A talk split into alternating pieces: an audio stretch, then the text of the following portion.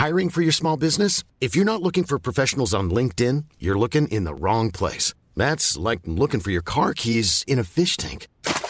LinkedIn helps you hire professionals you can't find anywhere else, even those who aren't actively searching for a new job but might be open to the perfect role. In a given month, over 70% of LinkedIn users don't even visit other leading job sites. So start looking in the right place. With LinkedIn, you can hire professionals like a professional. Post your free job on linkedin.com slash people today. Eu sou Mário Persona e essas são as respostas que eu dei aos que me perguntaram sobre a Bíblia. Você escreveu dizendo que o fato de eu afirmar que estou salvo é um erro gravíssimo, um pecado mortal, e que, abre aspas, ninguém pode afirmar a certeza de sua salvação, pois a Deus cabe o julgamento de acordo com seu perfeito discernimento. Fecha aspas, isso foi o que você escreveu. Bem, se a justificação fosse por obras, aí sim seria um erro eu afirmar que estou salvo. Mas não é. Não é. Deus quer que o cristão tenha certeza da sua salvação. E a salvação não é por obras. Veja, veja o seguinte, no versículo, capítulo, uh, primeira epístola de João, da, capítulo 5, versículo 13, o apóstolo João escreve: Para que saibais que tendes a vida eterna. Por que ele escreveria isso? para que não tenhais certezas que tem, não, para que saibais que tendes a vida eterna. Ele está escrevendo essas coisas para as pessoas terem certeza que têm a vida eterna. A salvação cristã não é por mérito, como no islamismo e outras religiões, mas é um resultado da obra de Cristo. É um resultado do sangue de Jesus Cristo, seu Filho, Filho de Deus, que nos purifica de todo o pecado. 1 João 1, versículo 7. Portanto, uma vez consumada a obra de redenção, essa salvação ficou disponível a todo aquele que crê em Cristo como Salvador. Talvez você deveria ler o que eu respondi a um muçulmano numa outra, numa outra mensagem. Provavelmente o equívoco esteja em você pensar que no juízo final Deus decidirá quem está salvo, quem está perdido, mas o problema é que não existe salvação no juízo final. O juízo final é um juízo para distribuição de penas, porque é um julgamento baseado nas obras. E se Deus se basear nas nossas obras, quem será salvo? Só aquele que acha, que pensa que, que pode ser salvo pelas obras, esse sim está, está sendo pretenso demais, de, uh, orgulhoso demais, de achar que vai chegar um dia no juízo, no suposto juízo final, e Deus vai falar assim: não, você, você até que fez coisas boas, vamos, vamos entrar, vai. Imagina.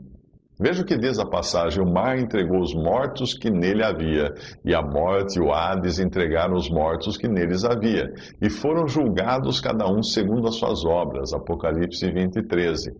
E aí? Foram para onde?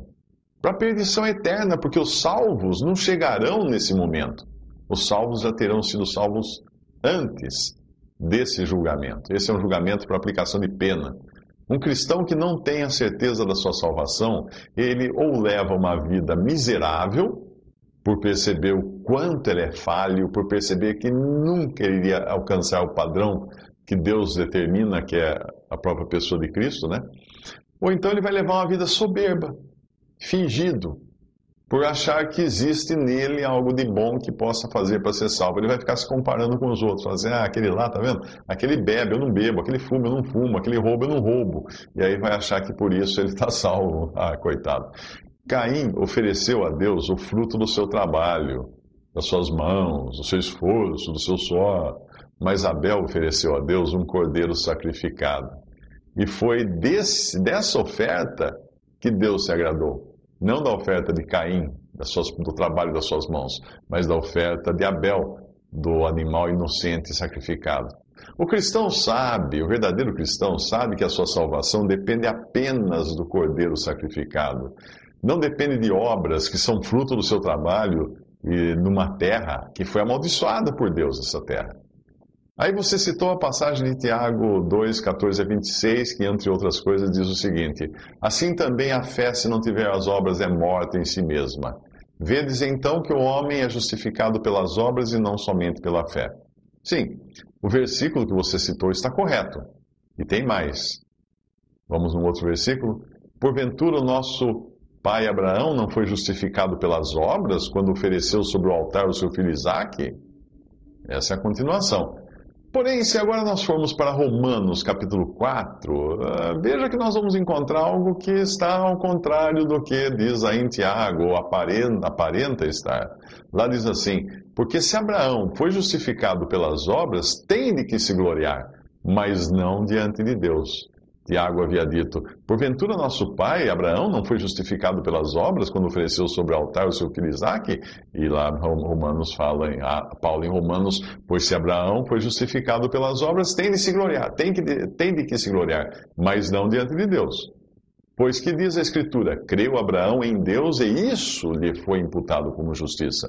Ora, aquele que faz qualquer obra, não lhe é imputado o galardão, o prêmio, a recompensa, segundo a graça mas segundo a dívida. Mas aquele que não pratica, mas crê naquele que justifica o ímpio, a sua fé lhe é imputada como justiça. Será que existe uma contradição na Bíblia?